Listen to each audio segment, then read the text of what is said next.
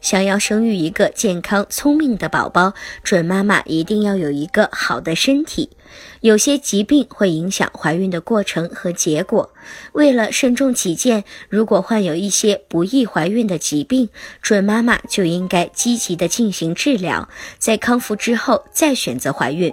如果夫妻一方或者是双方患有急性传染病，例如流感、风疹、传染性肝炎、活动性肺结核、病毒性脑炎、伤寒、麻疹等传染病时，暂时不适宜受孕。